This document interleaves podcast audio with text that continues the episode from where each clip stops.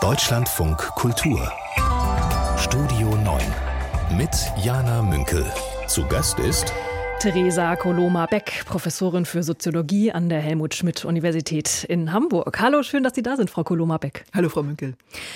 Ich sitze gerade jeden Tag aufgeregt um 10 Uhr mit einer Atomuhr vor dem Bildschirm, um Berlinale-Tickets zu ergattern. Heute habe ich eigentlich nur einen von meinen Wunschfilmen bekommen, zumindest die abends sind immer ganz, ganz, ganz schnell weg. Jetzt weiß ich aber aus unseren Vorgesprächen, dass Sie nicht so ein Berlinale-Nerd sind. Bei welchem Thema sind Sie denn aber ähnlich voll mit Adrenalin, Frau Koloma-Beck? Mit Adrenalin vorm Computer Dinge besorgen. Ja, Sie können es auch weiterfassen. Es, also. ist, äh, es ist gar nicht so leicht. Also ich glaube, bei Tickets bin ich, also bin ich aufgeregter, wenn es um Live-Kunst geht. Das ist irgendwie so eine frühe Prägung. Da werden sozusagen Theatertickets, Konzertkarten. Das würde mich dann irgendwie mehr in Aufregung versetzen. Beim Kino ist, da habe ich nicht so zu, da habe ich immer das Gefühl, kann ich bestimmt auch noch mal wann anders gucken. Was ja gar nicht stimmt, gerade bei den Filmen bei der Berlinale äh, unbedingt. Aber das bringt mich jetzt nicht so in Wallungen. Aber das stimmt. Ich meine, in Theatersälen in Berlin ist es, habe ich gehört, zum Teil ein bisschen leichter geworden, weil es jetzt Apps gibt, die einem dann so eine Push-Nachricht senden. Also ist man dann aber auch permanent auf Abruf und den ganzen Tag auf Hab 8. Da ist es dann nicht dieses Punkt 10 Uhr. Ja, aber vielleicht sollte ich mal an dieser, ich kenne andere, die äh, ähnlich das um 10 Uhr machen in der Berlinale Zeit, wie Sie das jetzt erzählt haben. Vielleicht sollte ich aus soziologischem Interesse an dieser gemeinsamen Erfahrung einfach mal teilnehmen.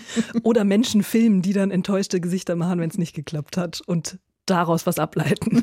Ich freue mich, dass Sie zu Gast sind, um auf die Themen dieses Tages zu schauen. Ähm, auch aus soziologischem Interesse natürlich, aber auch aus politischem und ganz viel kulturellem Interesse. Das ist ja immer so die Mischung unserer Sendung. Und heute beginnt die Münchner Sicherheitskonferenz. Da schauen wir natürlich drauf. Und ich freue mich sehr, dass Sie zuhören, von wo auch immer.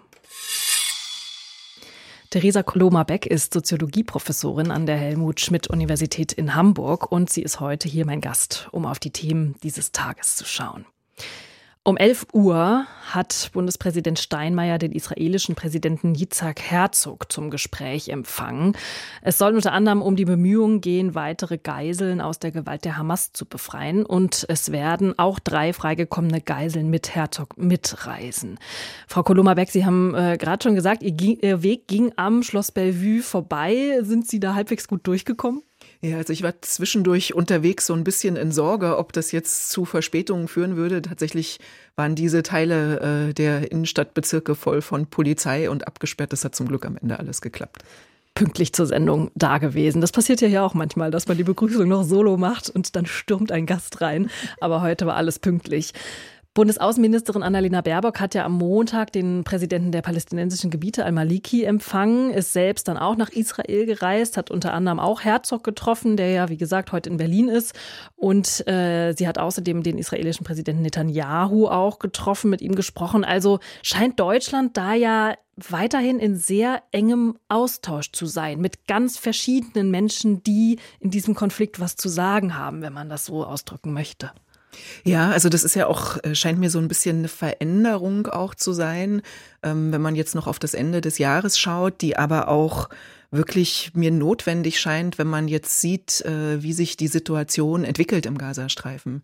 Also, dass da jetzt äh, über die Hälfte der noch verbliebenen Bevölkerung äh, im Gazastreifen in Rafah eigentlich festhängt vor diesem Grenzübergang nach äh, Ägypten, dass ähm, Ägypten sich vorbereitet darauf, äh, manchmal heißt es in der Presse, diese Menschen als Geflüchtete aufzunehmen, aber wenn man dann eben darauf schaut, wie sehen diese Vorbereitungen auf, dann äh, sieht das so aus, als würde man sich auf eine veritable Krisensituation äh, vorbereiten. Also mit einem Areal, das sozusagen jetzt äh, verschiedenen Berichten zufolge da abgesteckt wird, grenznah in der Wüste und das auch jetzt schon als Hochsicherheitsareal äh, ausgebaut wird mit irgendwie fünf Meter hohen Zäunen. Und wenn man sich dann vorstellt, dass Menschen vor Gewalt fliehen und dann sozusagen aus diesem äh, Flaschenhals in Rafah in einen neuen Flaschenhals in so ein eingezäuntes Gebiet äh, sich bewegen, das ist alles schon ziemlich besorgniserregend. Jetzt haben Sie dieses Thema Bodenoffensive schon angesprochen. Äh, die steht ja seit einigen Tagen im Raum, dass die israelische Armee eben im Süden Gazas in Rafah, Sie haben es gesagt, eine Bodenoffensive starten könnte. Und nach der Ankündigung Ähm, dieser Militäroffensive hatte Südafrika Anfang der Woche ja einen Eilantrag beim Internationalen Gerichtshof gestellt gegen die geplante Ausweitung der Militäroffensive in Rafah. Israel hat es als haltlos zurückgewiesen. Ähm, es steht da ja aber, und das sagt Südafrika auch, die Verletzung der Völkermordkonvention im Raum. Ähm, Israel wiederum sagt dann, nein, wir berufen uns auf unser Recht auf Selbstverteidigung. Jetzt beobachten Sie als Soziologieprofessorin auch kriegerische Konflikte ganz, ähm, ganz doll. Ist das eine Dynamik, die ja, ich will es nicht immer mit anderen Sachen vergleichen, aber die so eine Kriegslogik inne hat oder kann man das nicht mit einer anderen Situation vergleichen? Ja, das ist äh, das ist schwer zu beantworten. Also ich, was man auf jeden Fall sagen kann, ist, ähm, dass jetzt in dieser Situation es noch mal ganz besonders schwierig ist. Also insgesamt, ähm, also das ist ja jetzt nicht das erste Mal, dass der internationale Gerichtshof äh, hier tätig wird, und ähm, es ist noch mal ein Anlass, darüber nachzudenken, welche Rolle internationale Gerichtsbarkeit eigentlich spielen kann in der Befriedung äh, dieser Konflikte. Interessant ist ja, dass dafür, dass ähm, diese Notmaßnahmen, diese Sofortmaßnahmen Maßnahmen gefordert werden können, gar nicht festgestellt werden muss, dass es sich um einen Genozid handelt, sondern es reicht, und das hatte der Internationale Gerichtshof ja bereits vor einigen Wochen festgestellt, dass es Anzeichen, plausible Anzeichen dafür gibt, dass das passieren könnte. Das ist aus dieser juristischen Perspektive ausreichend dafür, diese Sofortmaßnahmen zu fordern. Ähm, aber das sind dann sozusagen Forderungen, die ausgesprochen werden in Den Haag, von denen irgendwie klar ist, dass sie jetzt äh, on the ground nicht so, also was auch immer da jetzt entschieden wird, das wird ähm, on the ground nicht sofort ähm, Wirkung entfalten. Es wird sicherlich einen Unterschied machen, wie man irgendwann einmal historisch auf diese Ereignisse zurückblickt. Insgesamt ist man so in dieser, also gerade auch aus deutscher Perspektive in dieser Dilemmasituation, dass man plötzlich, ähm, dass Israel Kriegspartei ist äh, und das Verständnis äh, gerade aus deutscher Perspektive von Israel ja immer eines war, das sehr, sehr viel damit zu tun hat, dass das der Staat der Nachfahren von Opfer schlimmer Gewalt ist.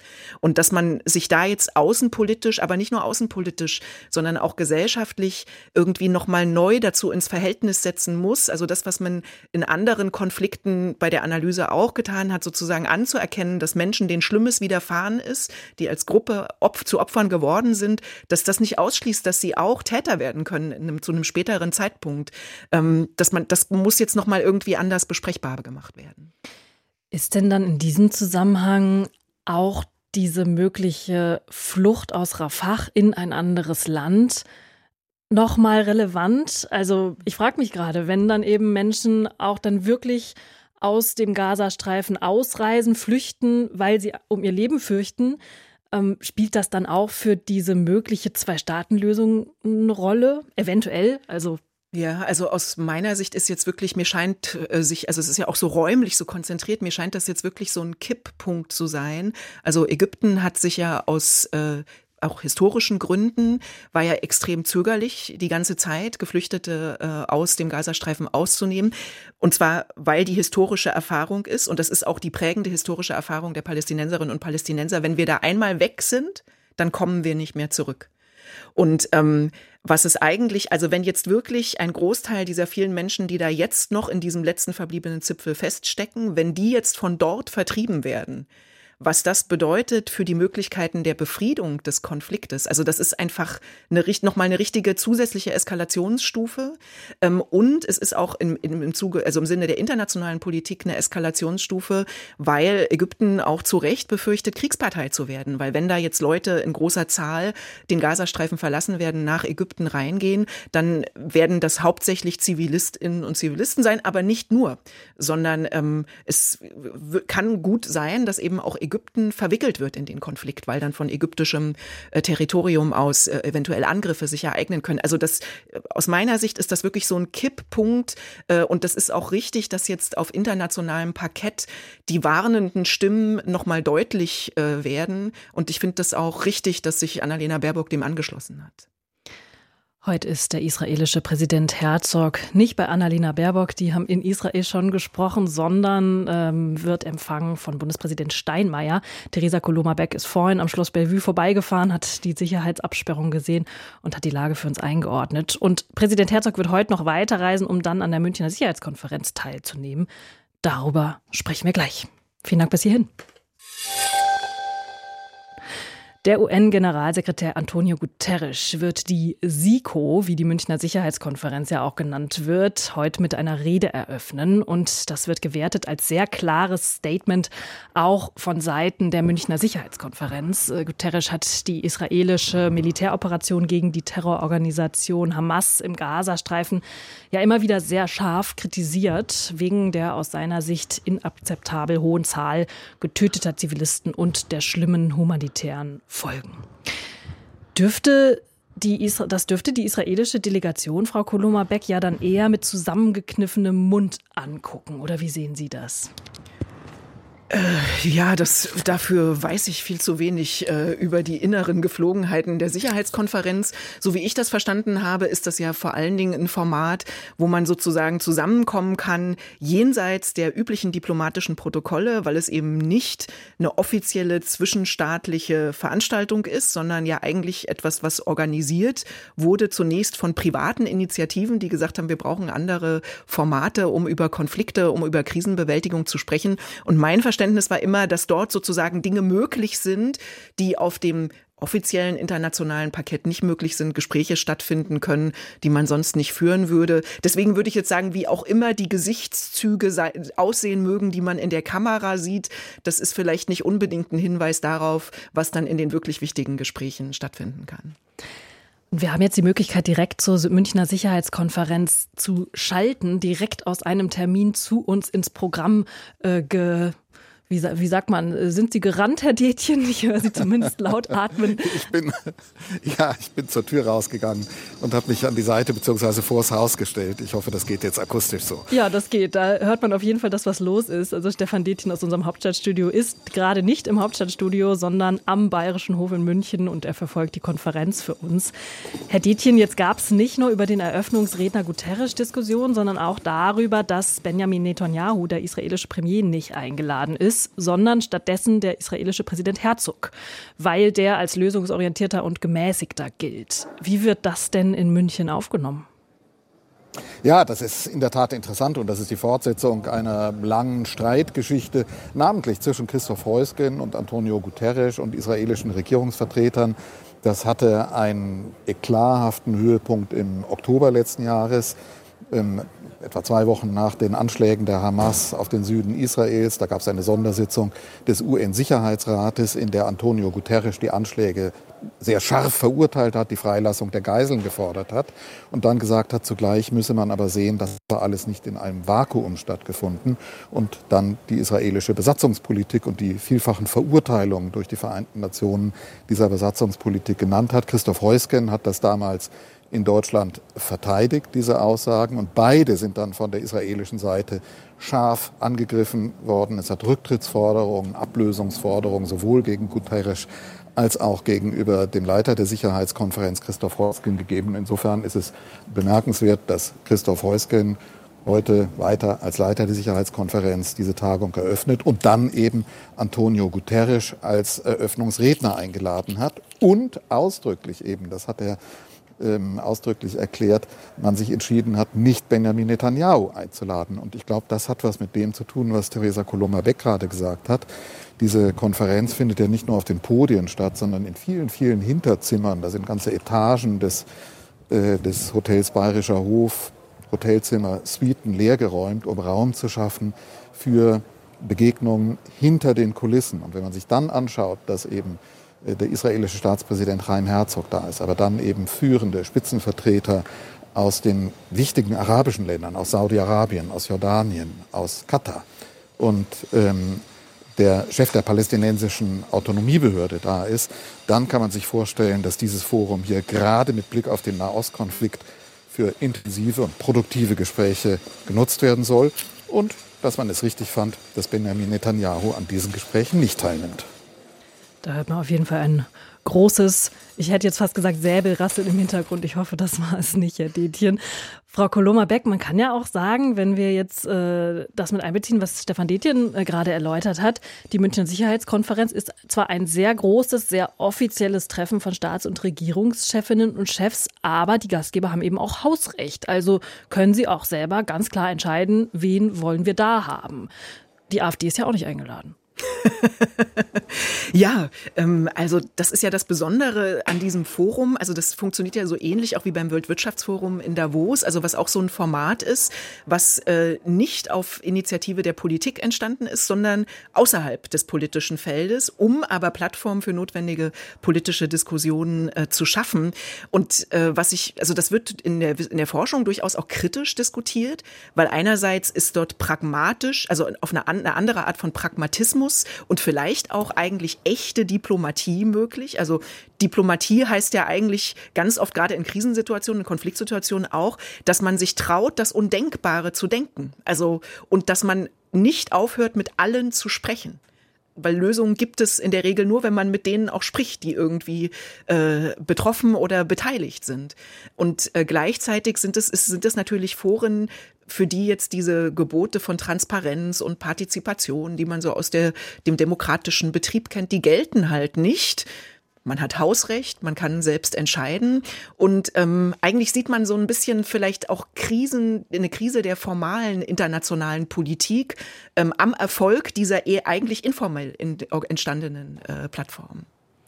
Stefan Detjen, das ZDF, das titelt heute zur Münchner Sicherheitskonferenz das Treffen der Verunsicherten. Und das meint äh, da jetzt gar nicht unbedingt dieses Informelle, was Theresa Koloma-Beckrad angesprochen hat, und auch nicht unbedingt die emotionale Unsicherheit, sondern vor allem auch die Sicherheit zwischen den Staaten, also die Security, die in Deutschland, da lehne ich mich, glaube ich, nicht zu weit aus dem Fenster, wenn ich sage, dass die in Deutschland äh, vor diesen Krisen, die uns heimsuchen, etwas vernachlässigt wurde.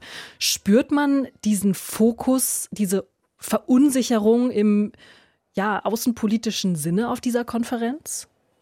Ja, die spürt man und zwar wirklich, äh, finde ich, sehr, sehr eindrucksvoll, auch wenn man mit wirklich äh, sehr erfahrenen, älteren Politikern spricht. Und da gibt es viele solche Begegnungen hier, die wirklich viel erlebt haben. Dann ist das eindrucksvoll zu sehen, in welchem Maße die sagen, ähm, das ist eine, ein Maß an Verlust an Ordnung, an Orientierung in der Welt, ähm, der nicht nur verunsichert, sondern auch wirklich beunruhigt. Und das ist sozusagen die ganze Bandbreite von konkreten äh, Problemen, mit denen man es zu tun hat.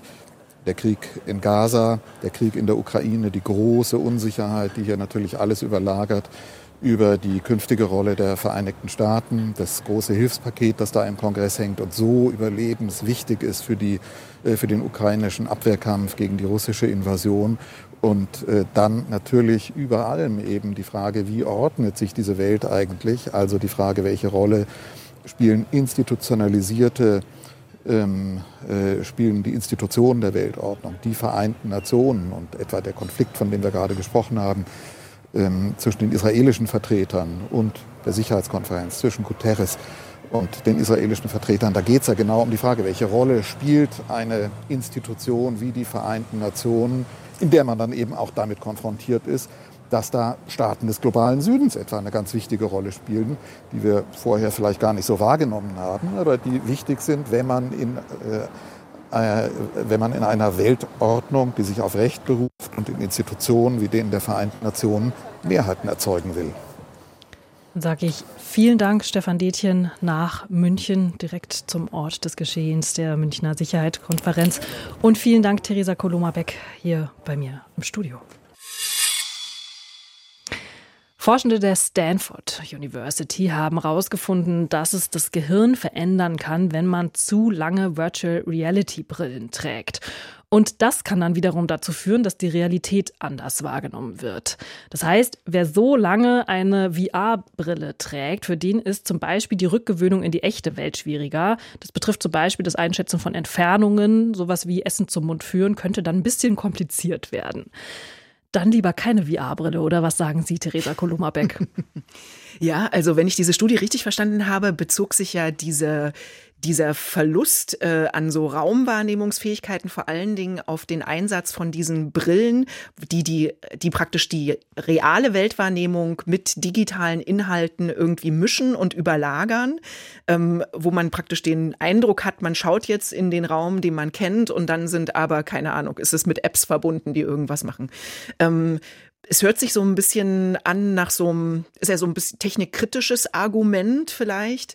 Ähm, ich selber habe da, glaube ich, so ein bisschen so eine dynamischere Perspektive immer drauf. Also ähm, in meinen eigenen Forschungen, die gar nichts mit Technik zu tun hatten, sondern mit Fragen von, von, von Sicherheits- und Unsicherheitswahrnehmung. Wie leben Menschen eigentlich täglich mit Gewaltdrohungen in Kriegsgebieten? Habe ich mich ein bisschen damit beschäftigt, wie sich Wahrnehmung auch verändern kann.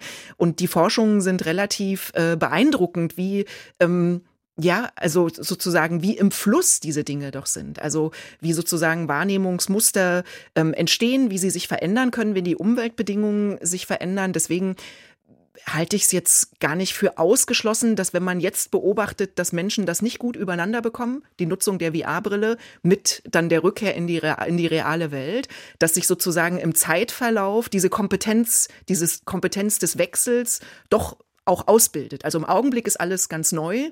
Irgendwann war für Leute Telefonieren neu. Da haben sie irgendwie reingebrüllt in diese Hörer. Ähm, und das hat dann ein bisschen gedauert, bis man verstanden hat, nein, nein, wir können jetzt hier ganz normal bei Zimmerlautstärke uns unterhalten, auch wenn du 2000 Kilometer äh, entfernt bist. Also sozusagen die Anpassungsfähigkeit des Menschen an neue technische Gegebenheiten, die würde ich nicht unterschätzen. Ähm, genau. Deswegen wäre ich jetzt insgesamt ein bisschen weniger pessimistisch. Also kein komplettes No zur VR-Brille, weil Sie diese technischen Veränderungen angesprochen haben. Ich merke das immer, dass ich jetzt, ich sage jetzt mal, nicht mehr der Jüngste bin, wenn es ums Telefonieren geht, um so ein Zeichen für Telefonieren. Ich mache immer noch diesen Daumen und den kleinen Finger so, der so einen Hörer symbolisiert.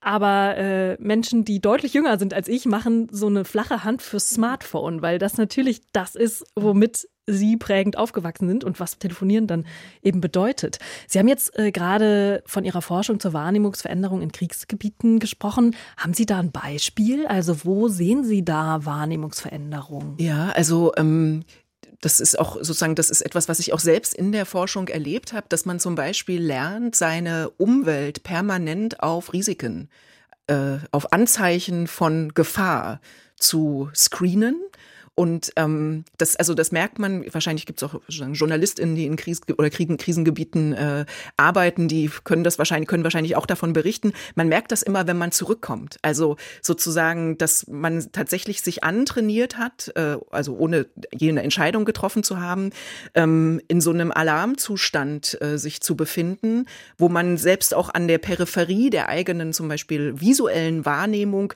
Dinge ähm, auffängt, äh, Bewegungen von Menschen, Zeichen im Raum äh, und so weiter, um immer auf der Hut zu sein. Ähm, also in meiner eigenen Forschung war interessant äh, daran vor allen Dingen, weil der Stress, den das bedeutet, also das sind ja zusätzlich ja eine zusätzliche Energie, die man die ganze Zeit äh, aufwenden muss, ähm, auch äh, den Alltag äh, in den Kriegsgebieten natürlich prägt. Was ich jetzt interessant finde, um nochmal den Schwenk zurückzuführen zu diesem VR-Thema, ist, dass aber gleichzeitig auch mit äh, an mit über solche technischen sagen, neuen technischen Möglichkeiten versucht wird, genau auf solche zum Beispiel Stressfaktoren und deren Folgen einzugehen. Also ich habe im letzten Jahr an einem Projekt gearbeitet, da ähm, haben Leute an VR-Technologie zur Behandlung von Angststörungen beispielsweise geforscht. Da durfte ich mir auch selber mal so eine Brille aufsetzen, wo man dann irgendwie in so einem Zen-Garten irgendwo wie in einem japanischen Gebirge, so kam es mir vor, saß. Und ähm, das sind natürlich äh, sagen, Möglichkeiten, die, wie soll ich sagen, äh, die ich jetzt ungern mit dem Bade ausschütten würde, nur weil man in einer Studie festgestellt hat, dass es äh, ja vielleicht Anpassungsstörungen noch gibt. Ja, spannend. Mein erster Gedanke, als Sie gerade von der Wahrnehmungsveränderung im Krieg erzählt haben, war, man könnte natürlich auch mit VR-Brillen diese diese Situation simulieren, um vorher zu trainieren, diese Aufmerksamkeit sich anzutrainieren. Aber der Schritt weiter, dann das auch wieder zurückzukoppeln, ist natürlich auch ein sehr kluger, weil es eben diese Stressbewältigung mhm. möglicherweise vereinfacht. Interessant. Jetzt merke ich immer wieder bei meinem Smartphone, da habe ich zwar keine virtuelle Brille auf, aber ich merke immer wieder, dass ich fast gegen Leute dagegen laufe, weil ich so versunken bin, auch in dieser Smartphone-Welt. Und dass ich eigentlich, dass es mir eigentlich total wichtig ist, mit offenen Augen durch die Welt zu gehen, aber ähm, dieses Smartphone dazu führt, dass ich nicht eigentlich meinen Prinzipien treu bleibe. Wäre das dann auch schon, wenn Sie jetzt aus Forschungssicht mhm. drauf gucken, so eine Wahrnehmungsveränderung oder ist das eher so ein Verhalten? naja, also sozusagen die, unsere, unser Verhalten und unsere Wahrnehmung haben ja was miteinander zu tun. Also ich bin jetzt äh, selber mit einem Taxi hergefahren und der Fahrer war am Handy. Das Aha. hat mich sehr beunruhigt, aber es war auch sehr beeindruckend zu sehen, dass der das richtig gut konnte. Also der konnte nach unten gucken und hat trotzdem gesehen, dass die Ampel auf gelb geschaltet ist. Also das heißt, ähm, also das ist, fand ich jetzt trotzdem alles nicht so super. Aber ähm, es äh, heißt, dass sozusagen man sich schon neu einstellen kann, dass man, dass aber natürlich, wenn man das macht, die Umweltwahrnehmung reduziert ist, ist klar. Also sie ist so nicht ganz weg, wie jetzt vielleicht sehr pessimistische Menschen äh, argumentieren würden. Man nimmt gar nichts mehr wahr. Also das stimmt offensichtlich nicht.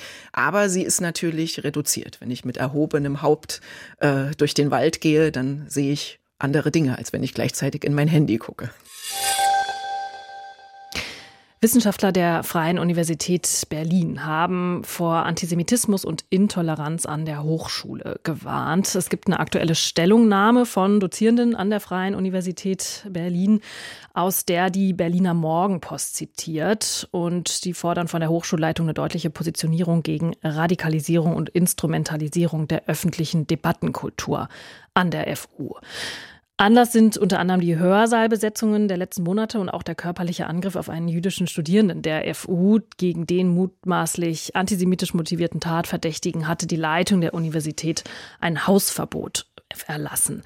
Ich möchte gerne über das Thema Sicherheit an Universitäten sprechen mit einer, die viele Universitäten von innen kennt, mit Theresa Koloma-Beck. Sie ist Soziologieprofessorin an der Helmut Schmidt Universität in Hamburg. Führen Sie diese Diskussion auch in Hamburg an der Helmut-Schmidt-Uni, Frau Koloma-Beck? Ähm, also an meiner eigenen Universität mir, sind mir sozusagen dieser Art zugespitzte ähm, Probleme nicht begegnet. Das hat aber ganz viel damit zu tun, dass die Helmut-Schmidt-Universität ja eine Universität der Bundeswehr ist. Das heißt, die Studierenden sind in der überwiegenden Zahl äh, angehende Offiziere und äh, dann verhindert sozusagen das militärische Ethos, äh, dass es jetzt so etwas gibt wie Hörsaalbesetzungen oder ähm, Proteste, wo man sich oder Diskussionen, wo man sich irgendwie anschreien würde. Aber weil ah, interessant, weil sozusagen Fragen von Konflikt und Sicherheit ähm, ja schon viele Jahre meine Forschungsthemen sind, beobachte ich das natürlich, äh, wie sich das an anderen Universitäten entwickelt und bin auch äh, zugegebenermaßen mh, mm, ja besorgt über diese Situation, mh, mm, weil wenn es also sozusagen, wenn an Universitäten Fragen von Sicherheit und Unsicherheit auftauchen, dann ist das jetzt nicht nur menschlich schwierig, sondern dann ist es auch wissenschaftlich ein Problem. Weil das, was man, sagen, was der Auftrag den Universitäten haben, gerade in den Gesellschaftswissenschaften und in den Kulturwissenschaften, nämlich auch Orte der Aushandlung von schwierigen gesellschaftlichen Fragen zu sein, diese Aufgabe können sie nur wahrnehmen, wenn sie ein Ort sind, an dem sich alle sicher fühlen können, was meistens voraussetzt, dass es ein Ort ist, an dem sich alle zugehörig fühlen können. Und aus meiner Sicht ist eigentlich das oberste Gebot, scheint mir gerade zu sein, Organisationsgestaltung, also und ähm, weniger Positionierung gegen dieses und jenes. Also natürlich muss es irgendwie an bestimmten Stellen klare Linien, rote Linien geben, die stehen aber eigentlich auch schon im Strafrecht beispielsweise. Ähm, das, was verteidigt werden muss, ist der Ort Universität als einer, an dem man gezielt das Gespräch unter den Verschiedenen sucht. Und das ist aber eine schwierige Sache, wie man das jetzt in so einer aktuellen Konfliktsituation in die Praxis umsetzt.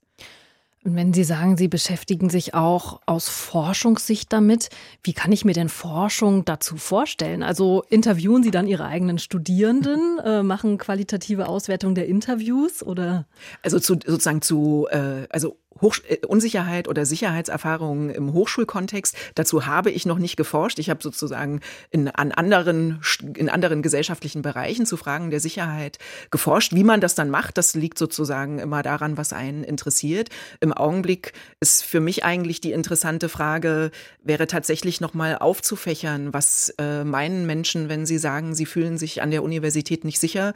Und nach allem, was man jetzt äh, sehen kann, äh, ist klar, dass damit sehr unterschiedliche Dinge gemeint sind. Also von physischer Bedrohung bis zu äh, Situationen in Gesprächen, die irgendwie unangenehm sind. Was ich interessant finde, ist, dass es ja eigentlich nicht das erste Mal äh, auftaucht, dieses Thema. Menschen fühlen sich nicht sicher an Universitäten. Ich würde sagen, der letzte Moment äh, war während der äh, MeToo-Bewegung, ähm, als Frauen das thematisiert haben aus meiner, also in meiner eigenen biografischen Erfahrung ist es jetzt das erste Mal, dass dieses Thema nicht als so ein Schneeflockenthema abgetan wird, sondern dass man es ernst nimmt. Und darin würde ich auch eine Chance sehen, weil die Unis sich tatsächlich auch zu dieser Frage irgendwie neu ins Verhältnis setzen müssen. Jetzt haben Sie gerade selber gesagt, Sie haben noch nicht geforscht, klang aber so ein bisschen so, als wenn Sie es vorhaben. Gibt es denn Forschung schon zu dieser Frage? Mm, also, soweit ich das überschaue, für den deutschen Kontext nicht. Also an amerikanischen Unis ist das, äh, oder nicht nur an amerikanischen, also sagen, an äh, Unis im Ausland ist das stärker ein Thema, was auch damit zu tun hat, dass es zum Beispiel in den USA ja dieses Campus-System gibt. Da gibt es oft auch Polizei, die extra für die äh, Campi da ist. Ähm, aber das ist irgendwie immer klar, in einem akademischen Kontext kann jetzt, können polizeiliche Maßnahmen ja immer nur der Reparaturbetrieb sein. Also eigentlich äh, geht es eher um Fragen von Organisationskultur. Also wie schaffen wir das jetzt hier als äh, eine Hochschulgemeinschaft, wo Leute mit sehr unterschiedlichen Biografien, die sie auch unterschiedlich in weltpolitischen Fragen verorten, als verschiedene im Gespräch zu bleiben. Und da haben tatsächlich Universitäten irgendwie auch so einen Laborcharakter für das, was in der Gesellschaft insgesamt ähm, zu lernen ist. Und deswegen würde ich mir tatsächlich wünschen, dass man das in diesem Organisationsgestaltungssinne ein bisschen offensiver angeht, weil man kann mit Mitteln der Antidiskriminierung kann man keine politischen Konflikte lösen, sondern man muss dafür sorgen, dass ein Raum entsteht, in dem man möglichst diskriminierungsarm diese politischen Konflikte besprechbar machen kann und analysierbar machen kann. Theresa Koloma-Beck ist Soziologieprofessorin an der Helmut-Schmidt-Universität in Hamburg und sie ist heute hier mein Gast, um auf die Themen dieses Tages zu schauen. Und bei mir ist gerade ähm, alles rot, würde ich fast sagen. Es kommen sehr viele Eilmeldungen rein in unseren Nachrichtenticker. Es gibt Meldungen, dass der russische Oppositionspolitiker Alexei Nawalny nach Angaben der russischen Justiz in Haft gestorben sein könnte. Wir versuchen gerade eine Leitung zu unserem Korrespondenten Florian Kellermann aufzubauen und gehen gleich drauf. Es gibt gerade viele Eilmeldungen, die reinkommen, dass der russische Oppositionspolitiker Alexei Nawalny nach Angaben der Justiz in Russland in Haft gestorben sein soll. Das hat die Gefängnisverwaltung im nordrussischen Gebiet Jamal mitgeteilt und die staatliche Agentur TASS hat das auch gemeldet. Und mein Gast ist heute Theresa Koloma-Beck, Soziologieprofessorin an der Helmut-Schmidt-Universität in Hamburg. Und wir haben sofort die Leitung natürlich aufgebaut zu unserem Russland-Korrespondenten Florian Kellermann. Kellermann. Herr Kellermann, ist diese Meldung bestätigt? Ja, sie ist bestätigt von der offiziellen russischen Gefängnisverwaltung. Allerdings gibt es bisher keine Angaben dazu, woran er gestorben ist, aber dass er gestorben ist, kann man als gesichert annehmen jetzt. Was hören Sie von der Nachrichtenlage sonst? Also gibt es bislang weitere Details? Also bisher noch nicht. Und ähm, der Anwalt von ihm hat auch, oder einer Anwalt von ihm, der unterwegs ist inzwischen in diese Strafkolonie, die ja nördlich des Polarkreises liegt, hat gesagt, dass im Moment auch keine Kommentare gewünscht sind. Das heißt, von der Familie äh, ist gesagt worden, er soll sich dazu nicht äußern zunächst mal. In diese Strafkolonie ist ähm, Nawalny erst vor relativ kurzer Zeit verlegt worden. Ähm, Im Dezember war es so, dass er verschwunden war ähm, aus der äh, Kolonie in Bezirk Wladimir. Ähm, für drei Wochen hat man ihn gesucht und er ist dann aufgetaucht eben in dieser Strafkolonie nördlich des Polarkreises, nördlich, ähm, in der Nähe der äh, Siedlung Charb und ähm, die, der Aufenthalt dort ist besonders schwierig. Also die Bedingungen, die Haftbedingungen dort sind noch mal härter. Das heißt, man hat dort noch weniger Kontaktmöglichkeit nach außen, noch weniger Recht auch auf äh, zum Beispiel Spaziergänge. Er hat davon berichtet, dass es also ein winziger Raum ist, in dem er ab und zu mal spazieren gehen kann, wo Schnee liegt. Ähm, er ist auch zum vierten Mal äh, vor kurzem dort in Strafisolationshaft gekommen in dieser Kolonie. Insgesamt schon zum 27. Mal. Und die ist natürlich besonders schlimm, diese Strafisolationshaft, die immer wieder aus nichtigen Anlässen angeordnet worden ist. So auch diesmal hieß es lapidar, er habe, nicht, er habe sich nicht entsprechend vorgestellt, als man ihn angesprochen habe. Und das ist dann also gleich hier ein Grund dafür, ihn nochmal härter zu bestrafen. Also Zustände, die man bei uns schon als Folter bezeichnen würde im Gefängnis. Hm. Kann man denn schon äh, was darüber sagen, was dieser Tod jetzt eigentlich für die russische Oppositionsbewegung bedeuten wird? Denn er war da so eine ikonische Figur. Ich bin jetzt selber keine Russland-Expertin und äh, ja, finde es dann immer spannend, nochmal so ein bisschen besser einordnen zu können, ähm, was jetzt eigentlich sozusagen das mit dem Leben dieses Anführers oder dieses ja symbolischen äh, Anführers zumindest ähm, ja, was das eigentlich bedeutet äh, für die Zukunft dieser Bewegung. Ja, ich meine, die Bewegung ist natürlich sehr unterschiedlich und gespalten und mittlerweile ist sie auch kaum mehr in Russland vorhanden, sondern die meisten sind ausgereist beziehungsweise sitzen dann eben auch in Russland in Haft. Nawalny war nicht von allen geliebt, aber er war eben derjenige, und das sieht man jetzt nochmal noch mal deutlicher, der sein Leben dafür eingesetzt hat, dass sich in Russland etwas verändert. Das war ihm schon klar, als er 2021 zurückgekommen ist, Anfang 2021 nach Russland aus Deutschland, damals ja auch ähm, behandelt worden ist in der Charité in Berlin und trotzdem eben zurückgekommen ist, obwohl er wusste, dass er gleich verhaftet wird, was dann auch passiert ist. Und insofern war er schon in gewisser Weise eine Hoffnung für die Zukunft. Das heißt, wenn es sich mal irgendwas ändert in Russland äh, und er frei käme, dann hätte er auch das Recht und vermutlich auch mit das Gewicht zu sagen, ich könnte ähm, in diesem Land ein wichtiger Politiker werden. Ansonsten ist es ja sehr schwer, irgendwie als Oppositioneller in Russland sich irgendwie noch darzustellen als Politiker, weil man ja keine Möglichkeit hat, sich zu betätigen. Also insofern ist es schon etwas, was in die Zukunft Russlands auf jeden Fall hineinwirken wird, würde ich sagen.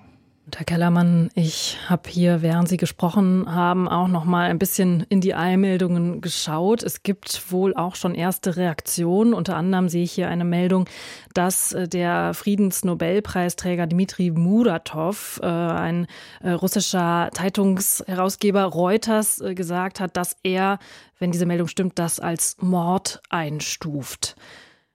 Ist das gerechtfertigt? Also ich würde mal sagen, ähm, dass der Tod von Nawalny auf jeden Fall billigend hier in Kauf genommen worden ist. Er ist ja auch vergiftet worden, mutmaßlich vom Geheimdienst Russlands ähm, und äh, damals, als er, bevor er nach Deutschland gekommen ist. Und auch jetzt, ich habe die Haftbedingungen geschildert, das sind natürlich Bedingungen, unter denen es äh, gesundheitlich schwer ist, sich aufrechtzuerhalten, also gesund zu bleiben, obwohl er noch einen relativ guten Eindruck gemacht hat, nachdem er da verlegt worden ist in diese Strafkolonie nördlich des Polarkreises. Aber ähm, er ist schon, seine Gesundheit ist systematisch zugrunde gerichtet worden, das kann man sagen. Dann sage ich an dieser Stelle Danke an Florian Kellermann, unseren Russland-Korrespondenten, der uns so schnell zugeschaltet wurde, weil es Eilmeldungen gibt, dass Alexei Nawalny gestorben ist. Und ich sage Danke an meinen Gast in dieser heutigen Stunde, Theresa Koloma-Beck, Soziologie-Professorin an der Helmut-Schmidt-Universität in Hamburg. Vielen Dank für Ihren Besuch und für Ihre Gedanken. Ja, Dankeschön.